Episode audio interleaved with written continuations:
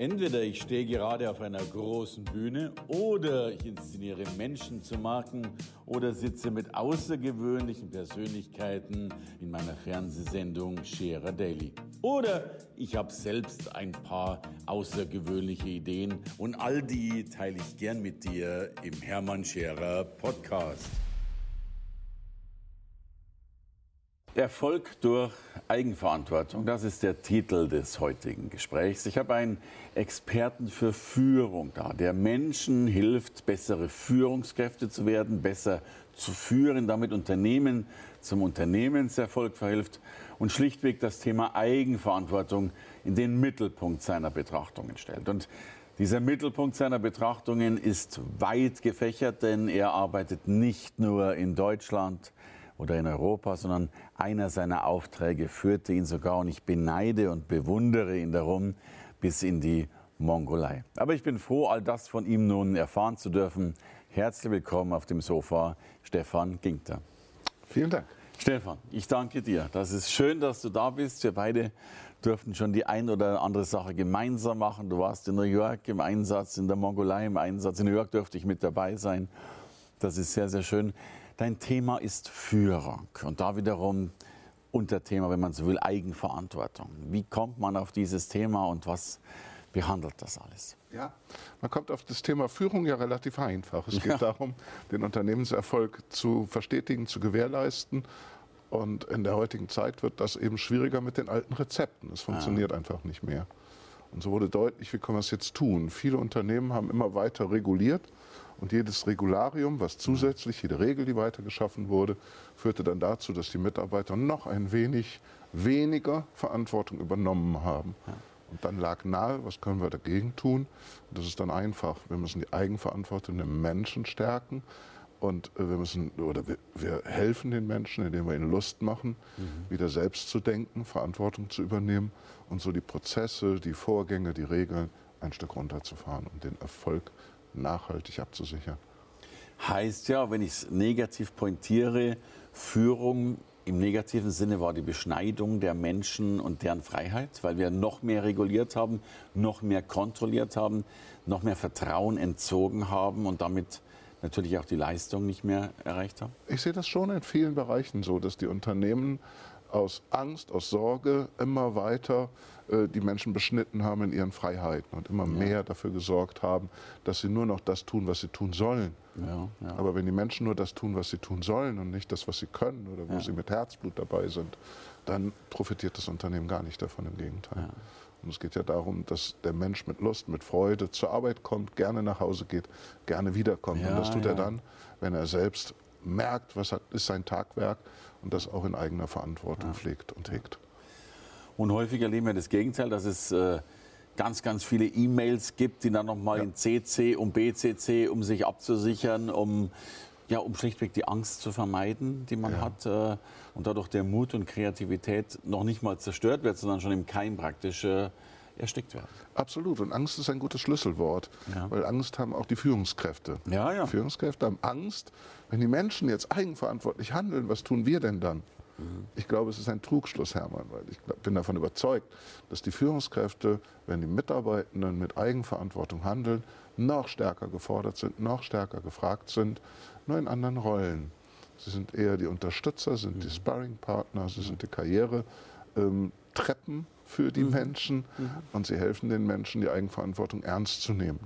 Und da das eben nicht durchgängig funktioniert und für viele erst ein großer Lernwert ist, braucht es Führungskräfte, die Mut haben ja. und Führungskräfte, die auch in der Lage sind, auszuhalten, dass es eben nicht sofort so funktioniert, äh, wie die Führungskräfte, wie das Unternehmen sich das vorstellt. Ja.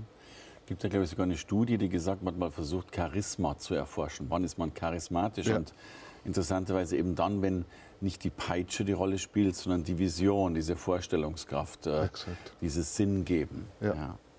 Und ich, ich spüre es in jedem Prozess. Ich bin ja nun mal, ich habe im Moment 70 Coaches in Deutschland, Österreich, der Schweiz, die ich wow. begleiten darf ähm, und bin in vielen Führungskräfteentwicklungen, wo ich genau das auch erlebe. Wenn du die Menschen fragst, wenn du den Menschen zuhörst, dann haben die tolle Ideen, mhm. die aber im Unternehmen oft so nicht gefragt sind. Ja. Das ist so meine Mission und mein Herzblut, zu sagen, lass uns da hinkommen, dass wir die Eigenverantwortung in den Unternehmen stärken Ja. Die Unternehmen, die genau das umsetzen, da siehst du es direkt an den Erfolgen. Es wirkt schnell und es wird nachhaltig. Also sich praktisch als Führungskraft in der alten Welt weg zu rationalisieren, um die nächsten Schritte auch zu gehen. Die haben sich neu zu erfinden. In ja, New ja. Work war, gab es ja zeitweise Bestrebungen zu sagen, wir verzichten komplett auf Hierarchien, mhm. vollständig hierarchiefreie Unternehmen. Ja. Da wird gerade zurückgerudert und ich glaube okay. auch nicht daran. Ich habe schon einige Einheiten, wo wir manche Führungsebenen verändert haben. Keine klassische Führungskraft mehr, sondern das Team trägt sich selbst. Mit, mit den geeigneten Modellen und übernimmt so mehr Verantwortung. Aber es braucht im Unternehmen insgesamt in vielen Bereichen sehr wohl auch noch klassische Führung, die sich verändert. Okay. Du, ich habe immer gerne so konkrete Bilder. Jetzt hast du gesagt, du hast 70 Mentees äh, im deutschsprachigen Raum. Wie darf ich mir das vorstellen? Wie, wie ist deine Arbeit konkret mit diesen Menschen? Du, du triffst die, begleitest die? Exakt. Also es gibt, ähm, es gibt Rhythmen, ja. es gibt eine Leitbankenbegleitung, da treffen wir uns vielleicht zwei, dreimal im Jahr ja. und schreiben einmal im Monat eine E-Mail. Es gibt okay. Menschen, die treffe ich alle vier Wochen. Mhm. Ähm, ich habe dabei Führungskräfte C-Level und dann noch die Ebene darunter. Mhm. Und wir stimmen halt ab, wo sind die Themen, was passiert, was ist gerade relevant für diese Menschen. Und das mhm. geht teilweise schon rein in Rollen, wo man ähm, zwischen Coaching und Beratung mhm. hin und her switcht, bewusst die Rollen getrennt, aber doch geklärt. Ja. Und es ist teilweise wirklich nur ein Zuhören, ein, ein Begleiten der Menschen. Menschen auf der obersten Führungsebene brauchen andere, die zuhören. Die brauchen jemanden, damit sie sich Zeit nehmen, ja, sich ja, mit ihren Themen zu beschäftigen. Und dann reicht es völlig, wenn du zuhörst, wenn du nachfragst. Okay. Und dann sind die Menschen schon zufrieden. Also ja. die Antwort auf die Frage, es ist ja immer, wer motiviert eigentlich den Chef, der die ja. anderen motiviert? Genau. Das wärst dann du. Äh, ja, beziehungsweise ich helfe dieser Führungskraft, dass sie sich selber wieder ihre Stärken erkennt. Das ist so das Thema, dass sie sich mehr Zeit nimmt für sich. Weil Führungskräfte ja. verlieren sich oft in ihrem Tun, in ihrem Handeln und in ihren Managementaufgaben. Oh, ja, also. Ja sind wir wieder bei der Eigenverantwortung. Exakt. Die, die ja auch im privaten Leben die gleiche Rolle, ah, denke ja? ich, äh, einnimmt. Ne? Genau. Warum geben wir die so, so gerne ab? Ich habe oft das Gefühl, dass wir so die Eigenverantwortung an der Garderobe des Lebens aufhängen. Ne? So nach dem Motto, geht ja auch so. Ja. Und da hängt sie gut, ja, der Garderobe des Lebens, klar. weil ähm, Regeln sind ja einfacher nachzuvollziehen. Nicht, dass die Menschen im Nachgang Lust haben, aber ich mhm. glaube, es ist die Frage, die dahinter steckt, ist die Schuldfrage sogar. Okay. Es ist leichter, einer, eine, einer Regel eine Schuld zu geben, es hat nicht funktioniert, mhm. als zu sagen, ich habe verursacht, dass es nicht okay. funktioniert. Und hier haben wir den Unterschied zwischen Unternehmern und Unterlassern ganz deutlich. Okay. Die Menschen, die Unternehmen und Unternehmer sind, mhm. ähm, werden die Eigenverantwortung nicht abgeben, sondern mhm. sie werden sie weiter äh, nutzen für sich. Diejenigen, die die Eigenverantwortung abgeben, da ist es entweder unternehmensgeneriert mhm. oder eben es ist die Frage, wie übernehme ich Verantwortung für mich oder wie gerne gebe ich Verantwortung ab und gebe es an die Regeln. Okay, großartig. großartig. Mhm. Also, und ich glaube, mit, mit dieser Botschaft bist du dann ja auch wirklich mehr als nur das, was du grandios tust. Du bist ja auch Präsident des BDVT, des Bundesverbandes Deutscher Verkaufsförderer und Trainer bei dem ich selbst dabei bin und dankbar bin, dabei zu sein. Aber schildere bitte gern ein bisschen was äh, äh unseren Zuhörern, was macht und was ist denn der BDVT? Ja, der BDVT ist der Berufsverband für Training, Beratung und Coaching. Ja. Wir sind ähm, ein Berufsverband, der sehr stark die Interessen unserer Mitglieder vertritt. Ja. Das sind im deutschsprachigen Raum Menschen, die im Training erfolgreich sind, in Beratung und in Coaching. Ja. Im Training geht es darum, ähm, die Profession zu stärken, Rollenbilder herauszugeben, Menschen auszubilden, weitere Qualifizierung anzubieten. In der Beratung geht es darum, die Prozesse zu strukturieren, auch da mhm. wieder im Thema Richtung Eigenverantwortung, die Menschen zu fördern, im Coaching die passenden geeigneten Modelle zu nutzen und die Menschen darin zu unterstützen. Der Berufsverband versteht sich als Lobbyverband, also wir machen politische Arbeit für unsere Mitglieder. Wir machen die regionale Arbeit, wir helfen den Menschen in On- und Offline-Veranstaltungen, sich weiter zu qualifizieren, mhm. aber auch sich gut zu vernetzen. In zentralen Veranstaltungen geht es dann darum, ähm, Weiterbildung anzubieten, so wie die Mitglieder es brauchen. Und der Grundsatz unseres Verbandes ist, wer gibt, profitiert. Das bedeutet, mhm. wer dabei ist, wer sich selber einbringt, hat den größten Nutzen von diesem Berufsverband. Also Sharing, ja. Du, ich vermute, auch da ändert sich viel. Neue Trainingsformen, äh, Online-Formen, Digitalisierung, ja. auch wieder, wieder mehr Offline-Formen, stelle ich fest. Äh. Ja, genau. Vor welchen Herausforderungen steht ihr da? Wir stehen vor genau diesen Herausforderungen ja. in dieser VUCA-Zeit. Ja. Ähm, rundherum sind wir gerade dabei, diesen Verband an vielen Stellen mit vielen Mitgliedern gemeinsam mhm. neu zu strukturieren im Thema New Work, New Learning, New Technology, mhm. New World, uns darauf einzustellen. Also wir haben uns auch darauf eingestellt. Jetzt aber auch die passenden Formate, egal, wir übergeben ja seit 28 Jahren den Europäischen Trainingspreis. Ja. Und der wird gerade in diesem Jahr neu herausgegeben mit diesen Kategorien. Okay. Ähm, wir haben seit vielen Jahren, seit 25 Jahren gibt es das BDVT-Camp. Wow. Ähm, da warst du auch schon als Speaker ja. und dafür vielen, vielen Dank. Großartiges Camp. Und ähm, auch diese Veranstaltung steht in diesem Jahr unter dem Thema Zukunft à la carte. Und es geht genau auch wieder um das Thema Eigenverantwortung. Wow. Such dir das raus, was zu dir passt in diesen Welten. Die Akademie, die BDVT-Akademie, die es auch schon seit 2010 gibt, ähm, stellt sich gerade komplett neu auf, sodass wir ab 2020 auch hier die Qualifizierungsangebote auf die Zeichen der Zeit ausrichten. Oh, Kompliment. Ich, ich weiß, das ist in guten Händen. Sag mal, was mich interessiert, es gibt ja zwei sehr polarisierende Seiten, wenn wir über Trainer und Coaches sprechen. Die, die negative Seite ist so, jo, schon wieder einer mehr und der Markt äh, äh, wird dann mit dem Fragezeichen gesehen. Und die andere Seite, hinter der ich auch stehe, ich habe die Tage den Zukunftsforscher gehört, der sagt, es wird in Deutschland zusätzlich eine Million Coaches gebraucht. Mhm. Und da war ich erst mal erschrocken, weil eine Million ist ja wirklich eine Summe. Ja. Habe dann aber auch dort angerufen und er sagt, ja man, das ist ganz einfach und ich konnte es plausibel äh, nachvollziehen. Wir sind natürlich immer mehr Wissensgesellschaft, wir brauchen immer mehr Umsetzer, immer mehr die, die dann den grünen Tisch in die Tat äh, bringen. Also es, der Bedarf ist wesentlich größer. Ja. Darum sehe ich tatsächlich diesen ganzen Markt, sei es Coach, Trainer, Berater, Speaker, you name it. Äh, ich, meine These ist, der steht noch am Anfang der Entwicklung ja. Und wir sind noch lange nicht am Ende. Aber jetzt habe ich den Mann da sitzen, der mir das wesentlich besser sagen kann, als ich es vermute. Wie siehst du diesen Markt äh, dieser Beratung, Coach-Training? Ich sehe den Markt ebenfalls als einen deutlichen Wachstumsmarkt an. Ja. Es wird sich noch stärker herausstellen, die Spreizung zwischen schnell und einfach mhm. und qualitativ hochwertig. Ja. Das stellen wir schon gut fest. Es ja. gibt unseren Verband seit 54 Jahren. Okay. Und in diesen 54 Jahren hat sich vieles getan. Und wir stellen jetzt gerade einen Sog in Richtung Qualität fest. Der BDVT steht für das Thema Qualität mhm. und die Menschen in der Bildung, die Menschen, die sich mit Menschen beschäftigen, ob im Coaching, im Training, in der Beratung, auch im Speaking, ähm, brauchen eine Qualität, mhm. um nachhaltig hier gut operieren zu können. Die Wissensgesellschaft sprachst du an. Klar die sich entwickelt, ist eben nicht das Wissen alleine die Macht ist, sondern das geteilte Wissen ist genau das, was die Kollaboration ausmacht und was das Erfordernis ist. Und darum brauchen wir mehr Menschen, ja. die Menschen genau in dieser Vernetzung unterstützen. Ja. Das ist für mich die zentrale Aufgabe. Auch in der digitalen Transformation geht es letztlich darum, Menschen besser zu vernetzen mit ihrem Wissen, mit ihrem Können und mit ihrer Befähigung. Denn alles Lernen hat nur noch ein Ziel. Es geht darum, es anwenden zu können. Ja. Vorratswissen wird immer weniger gefragt, ja. das wird deutlich. Also ihr dürft hier vieles von dem ersetzen, was unser Schulsystem nicht richtig gemacht hat im Sinne von Vorratswissen. Das, das Vorratswissen in der Schule war es das Modell. Ja. War es das Modell? Ja, es gibt ja, auch dort schon Bestrebungen, das zu ändern. Und wir sehen einfach in der Qualifizierung, in der beruflichen Qualifizierung, es spielt das Vorratswissen nachhaltig keine Rolle mehr. Ja, es ändert sich eh so schnell. Es ist überall alles verfügbar. Ja. Und du hast es schon richtig gesagt, von online wieder in offline. Ja, wir waren neulich bei einem Startup, was, was bei uns auch mit im Verband ist. Die sagten auch, wir machen gar nichts mehr an Online-Maßnahmen, wir gehen nur noch auf Offline. Da ist eine Sättigung im Markt gut erkennbar. Okay. Und ich glaube, es geht um eine gute Verzahnung. Und ich glaube auch, du hast vorher das Wort Schnelligkeit verwendet ja. und ich habe es positiv konnotiert. Wir brauchen aber auch mal noch den schnellen Impuls, vielleicht nicht das Wissen, aber auch das Thema Inspiration ja. Äh, ist ja ein entscheidendes äh, ein entscheidender Wert. Ich habe das oft bei meinen Vorträgen auch.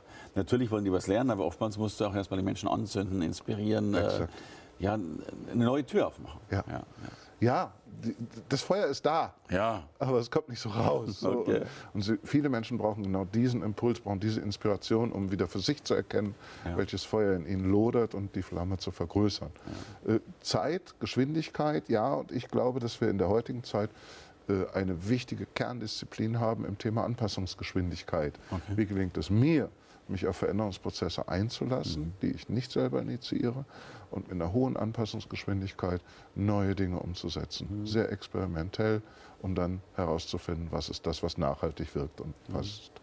Also ein schönes Bild, ja. Und, und wenn ich Eigenverantwortung nochmal nehme, dann habe ich schon ja auch das Gefühl, dass wir da die Menschen nochmal stützen dürfen, da da wirklich äh, das Leben in die Hand zu nehmen. Ich habe auch das Gefühl, dass wir sehr häufig dann doch wieder Ratgeber brauchen. Also, also viele ja. Menschen sind auf der, mehr auf der Suche, habe ich das Gefühl, als früher die, die Orientierungsleitplanken, hast du es vorher auch mal genannt. Ich glaube, ich so Orientierungsleitplanken im Leben suchen. Ich glaube das schon. Also äh, gerade auf dem Weg zur Eigenverantwortung brauchst Leitplanken. Das ja. könnte erstmal als Widerspruch daherkommen. Ja. Ähm, und es ist kein Widerspruch, weil die Leitplanken sind die Stützen. Und die Leitplanken können dann den Weg breiter machen, ähm, damit der Mensch diesen Weg gehen kann. Viele erlebe ich, suchen genau diese Orientierung. Wo geht die Reise hin? Ja, was ist ja. noch gewiss? Was ist noch stabil? Ja. Für wie lange ist es stabil? stabil. Geschäftsstrategien Und für zehn Jahre zu machen, ist einfach nicht mehr zeitgemäß, funktioniert nicht mehr. Und du brauchst die Anpassungsgeschwindigkeit, du brauchst die Eigenverantwortung. Denn wenn, jeder, wenn ich jedem sagen muss, wo er langgehen soll, die Zeit habe ich nicht und die Leute gehen nicht schnell genug nach vorne. Verstehe ich. Du hast das Wort Reise angesprochen. Du weißt, ich beneide dich um deine Mongolei-Reise. Ich muss das ansprechen. Äh, erzähl ein paar Sätze. Du bist in die Mongolei geflogen. Warum überhaupt? Wer hat dich da beauftragt? Wie war das dort? Und ich meine, es ist ja schon ein Unterschied, jetzt ein Training in Österreich zu geben oder in der Mongolei zu geben. Es ist ein großer Unterschied, weil wir waren wirklich in einem Camp. Die Teilnehmenden haben in Juchten gelebt, oh. zwei Stunden von Ulaanbaatar weg. Es war ein Entwicklungshilfeprojekt. Ähm, und ich habe dort Trainer ausgebildet. Wow. Eine Trainerausbildung gemacht in zwei Teilen. Einmal klassische Trainerausbildung und einmal Moderationsmethode für mhm. Führungskräfte mongolischer Banken. Und das war natürlich schon sehr herausfordernd, in der Historie der Mongolei eine urdemokratische Methode zu vermitteln. Ja. Ähm, es war auch herausfordernd, weil sowohl die Sprache wie die Körpersprache vollkommen anders sind. Ja. Ich hatte eine Simultanübersetzerin dabei, die Buma, die mir da extrem geholfen hat. Ja. Und es war eine herausragend gute Erfahrung, das zu tun, weil die Menschen ganz tolle Menschen waren. Das glaube ich. Ja. Und, und, stehen die einer solchen demokratischen Methode offen gegenüber oder ist da die typische Körperhaltung äh, eine andere? Also, also ich glaube, dass dass ja allein diese, die, diese Brücke zwischen den Kulturen ja eine, eine, ganz, ganz große Energiearbeit ist, bis man dann vielleicht in die, in die wirkliche Arbeit einsteigen kann. Ja, ich erlebe das gerade. Also das war einmal in der Mongolei, ich erlebe es auch gerade. Wir haben in unserer BDVT-Akademie ein interkulturelles Projekt, wo weltweit Trainer ausgebildet werden. Wow. Und auch da geht es darum, die, die Prüfer, genau darauf, Prüferinnen und Prüfer darauf einzustellen, diese unterschiedlichen Kulturen anzunehmen. In der Mongolei habe ich sehr wissbegierige und willige Menschen erlebt. Die Damen ja. und Herren haben oft bis 23 Uhr gearbeitet abends, ja. weil sie einfach immer noch was wissen wollten, mehr wissen oh. wollten. Also ich habe sie sehr offen auch für diese Methoden okay. erlebt. Das war eine sehr schöne Erfahrung ist das, was ich übrigens häufig erlebe, gerade in den Staaten. Ich durfte mit dir in New York ja. sein, aber auch wenn du in den Staaten zum Beispiel an Universitäten gehst, ich dachte, da ist immer Partyzone, aber nein, die lernen da bis ja. der Nacht. Die, die haben hohe Studiengebühren, die, die wollen und müssen auch dieses Return of Investment mitkriegen. Ne? Also, also, dürfen wir, glaube ich, auch von manchen Lernkulturen das eine oder andere noch übernehmen. Habe ich das und das ist die Chance, die wir haben in unserem Markt und die ich habe, äh, in meinem Business und mit meinem Verband, den Menschen zu helfen eigenverantwortlich, diese Dinge zu übernehmen, um hier den Erfolg weiter auszubauen. Und das macht Freude. Lieber Stefan, dass es Freude macht, weiß ich und vor allen Dingen auch deinen Teilnehmern Freude macht. Ich bin stolz darauf, dich zu kennen, weil du wirklich ein internationaler Macher bist und äh, wir brauchen dich. Ich finde das schön. Ich werde nächstes Jahr auf deinen Spuren sein und in die Mongolei fliegen. Ich hoffe, ich darf dich ja. mal wieder in New York sehen und vielleicht bei dem einen oder anderen Summercamp oder wo auch immer bei Unternehmen von Menschen, die sagen, ich gehe in die Führung meines Lebens mit der richtigen Eigenverantwortung. Danke für dieses schöne Gespräch. Schön, dass du da bist und da warst auf diesem Sofa. Herzlichen Dank, lieber Hermann.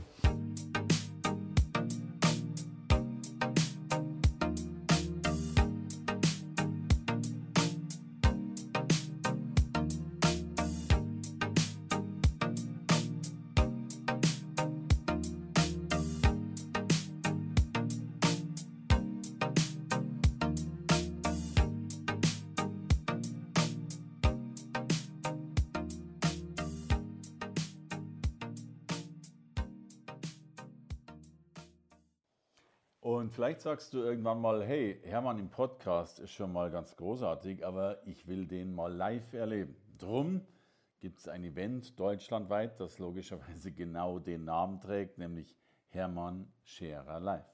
Ein Event, bei dem ich ja nicht nur allein auftrete, sondern mit einer, einem schönen Team, einer guten Crew und natürlich vielleicht sogar mit ein paar Musikern einen, so hoffe ich, unvergesslichen Tag äh, für dich gestalte. Drum komm vorbei Hermann Scherer Live. Termine findest du unter hermannschererlive.com.